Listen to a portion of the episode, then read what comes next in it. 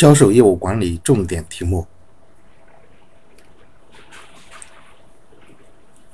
销售业务管理重点题目一、专家会议法。首先是名词解释三个：一是专家会议法是指什么？专家会议法是指由销售预测组织者召集一批专家参加以某销售预测对象为主体的会议。让与会专家充分发表意见，如能达成一致，则预测结果成立；如意见不一，则采取加权平均统计预测结果的一种方法。专家会议法是指由预测组织者召集一批专家参加以某销售预测对象为主体的会议，让与会专家充分发表意见，如能达成一致，则预测结果成立；如意见不一，则采取加权平均。统计预测结果的一种方法，费比模式也称之为费比模式，前面是 FABE，FABE 模式也称之为费比模式。费比取自四个英文单词 feature，feature，advantage，benefit，evidence 这四个英文单词的首字母。费比模式是一种非常具体、可操作性很强的利益销售模式，它极为巧妙地处理了客户关心的问题，提高了销售效率。费比模式是一种非常具体、可操作性很强的利益销售模式，它极为巧妙地处理了客户关心的问题，提高了销售效率。客户关系管理。客户关系管理概念由美国 Gartner 集团率先提出。客户关系管理是指通过培养企业的最终客户、分销商和合作伙伴，对本企业及本产品及其产品更为积极的偏好，留住他们，并以此提升企业业绩的一种营销策略。客户关系管理概念由美国 Gartner 集团率先提出。客户关系管理是指通过培养企业的最终客户、分销商和合作伙伴，对本企业及其产品更积极的偏好，留住他们，并以此提升企业业绩的一种营销策略。简答题：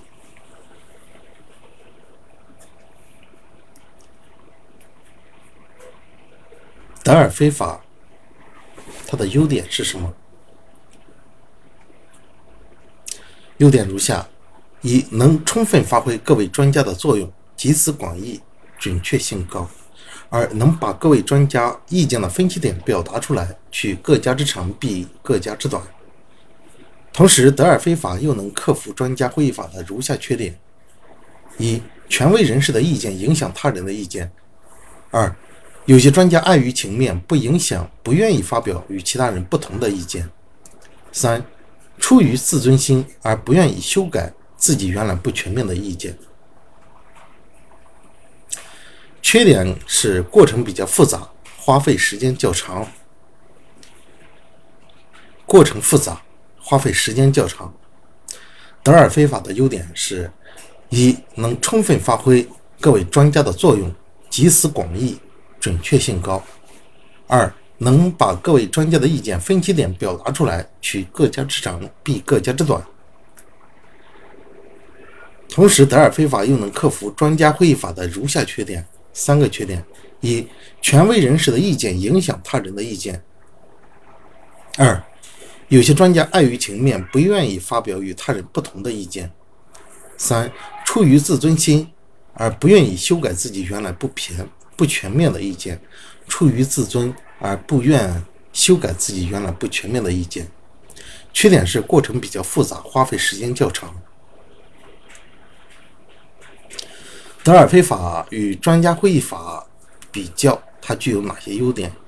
一、首先它是充分发挥各位专家的意见，集思广益，准确性高；二是能把各位专家的分析点表达出来，取各家之长，避各家之短。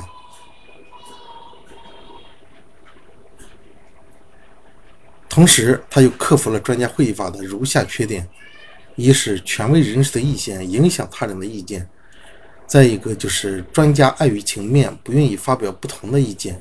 三、出于自尊而不愿意修改自己原来不全面的意见，这是专家会议法的缺点。德尔菲法可以进行克服。缺点呢，它是比较复杂，是花费的时间比较长。销售渠道的宽度结构如下：一、密集型分销渠道；二、选择型分销渠道；三、独家分销渠道。密集型分销渠道、选择型分销渠道、独家分销渠道，这是宽度结构。销售渠道的宽度结构有独家的、选择性的，还有密集型的。销售人员的激励方式有哪些？一、物质激励和目标激励；二、培训激励、工作激励。三、榜样激励、民主激励；四、环境激励；五、竞赛激励。销售人员的激励方式有五种：一是物质激励和目标激励；二、培训激励和工作激励；三、榜样激励和民主激励；四、环境激励和竞赛激励；五是竞赛激励。销售人员的激励方式是五种：物质目标、培训工作、榜样和民主、环境和竞赛，主要是五种。物质激励、目标激励、培训激励、工作激励、榜样激励、民主激励、环境激励和竞赛激励。环境激励、竞赛激励、环境激励、竞赛激励。销售人员的激励方式有五种：一、物质目标；二、培训工作；三、榜样民主；四、环境；五、竞赛。这五种激励方式。销售人员评估的方法主要有以下三四种：以下四种，一是图纸度、图尺度评价法；二是关键绩效评价法。关键绩效指标法，关键绩效指标法也叫 KPI 法。三百六十度绩效反馈，四是平衡积分卡。销售策略如下：请求成交法、局部成交法、假定成交法、选择成交法、激将成交法、机会成交法和优惠成交法、从众成交法、保证成交法，主要是五种。销售人员应具备的条件如下。销售人员应具备的条件如下：一、销售人员应善于发掘用户的心理特征，并将公司的产品与用户的需求结合起来。销售人员应善于发掘用户的心理特征，并将公司的产品与用户的需求结合起来。销售人员应善于发掘用户的心理特征，并将公司的产品与用户的需求结合起来。销售人员需要沟通表达能力强。化妆品喜欢化妆品或有意从事化妆品销售工作。有效的管理销售队伍，激励销售人员努力工作。选用和留用高素质的销售人员。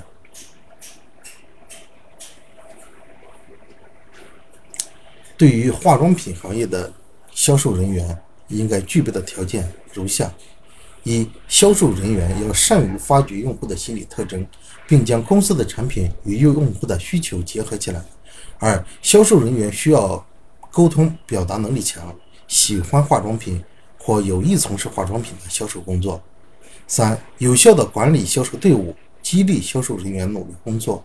有效的管理销售队伍，激励销售人员努力工作。四、选用和留用高素质的销售人员。销售方格理论五种典型类型如下：销售方格理论五种典型类型如下：一、事不关己型，事不关己导向型，事不关己导向型。此类销售人员对销售任务和客户都不关心。二、客户关系导向型，此类销售人员把客户关系看得十分重要，而忽视销售任务的达成。客户关系导向型。此类销售人员把客户关系看得十分重要，而忽视了销售任务的达成。三、强力销售导向型，强力销售导向型，此类销售人员特别注重业绩的达成，把销售任务看得尤其重要，而不顾客户的实际感受，不是按照具体的购买需求和意愿而进行销售引导，而是不择手段地把商品推向客户。在短期内能取得较好的业绩，但是不符合企业的长远发展。四、销售技术导向型，此类销售人员对销售任务和客户关系都能照顾得到，比较温和地处理二者的矛盾，在自然市场状态下可能会有比较好的表现，但在现代市场环境下将会打破这种创新动力不足的局面。这种是销售技术导向型，此类销售人员对销售任务和客户关系都照顾得到，比较温和地处理二者的矛盾，在自然市场状态下可能会有比较好的状态、比较好的表现，但是在现代市场环境下将会打破这种创新动力不足的局面。五、解决问题导向型，此类销售人员对客户需求和销售任务都高度关心，以客户需求为中心，不断地追求更高的销售目标。是销售人员不断追求的目标和规范，是销售人员不断追求的目标和规范。提高组织对市场环境的应变能力，提高组织对市场环境的应变能力。解决问题导向型，此类销售人员对客户需求和销售任务都高度关心，以客户需求为中心，不断的追求更高的销售目标，是销售人员不断追求的目标和规范。提高组织对市场环境的应变能力。销售人员的培训内容如下：一、销售技巧，提高销售员完成交易的手段，包括销售人员应该具备的仪表和态度，寻找客户培训、拜访客户培训、成功签约培训、售后服务培训、收款和催款培训等。销售技巧。二、产品知识。产品是企业和顾客的纽带，产品知识在帮助客户解决问题时十分重要。竞争和行业知识，通过同业者和竞争对手的比较，发现自己的优势和劣势，提高自身的竞争力。四是企业知识，使销售人员了解本企业的文化，从而有效地开展顾客的服务工作，培育顾客对企业的忠诚度。五顾客知识。顾客是企业销售活动中重要的主体，因为顾客具有多样性，所以销售人员需要鉴别和适应不同类型顾客的要求。所以，销售人员需要鉴别和适应不同类型顾客的要求。